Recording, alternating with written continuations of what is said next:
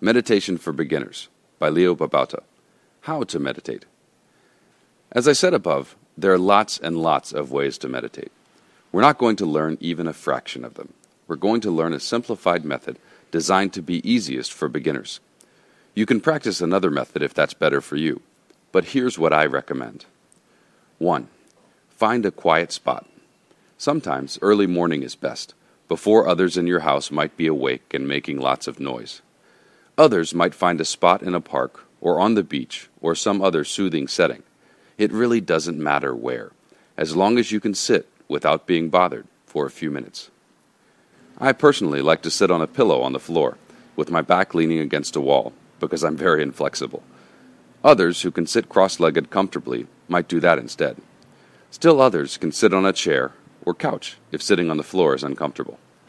Don't go out and buy one if you don't already have one.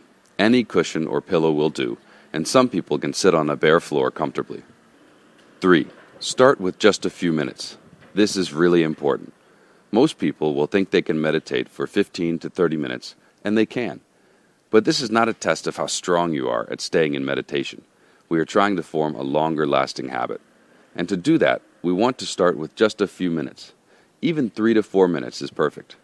You'll find it much easier to start this way, and forming a habit with a small start like this is a method much more likely to succeed.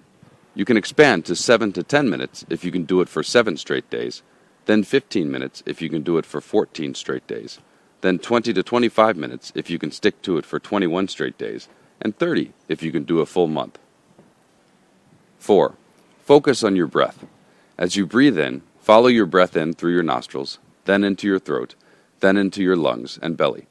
Sit straight, keep your eyes open but looking at the ground with a soft focus. If you want to close your eyes, that's fine. As you breathe out, follow your breath out back into the world.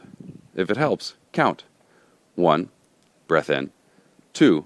Breath out. 3. Breath in. 4. Breath out. When you get to 10, start over. If you lose track, start over. If you find your mind wandering, and you will, just pay attention to your mind wandering, then bring it gently back to your breath.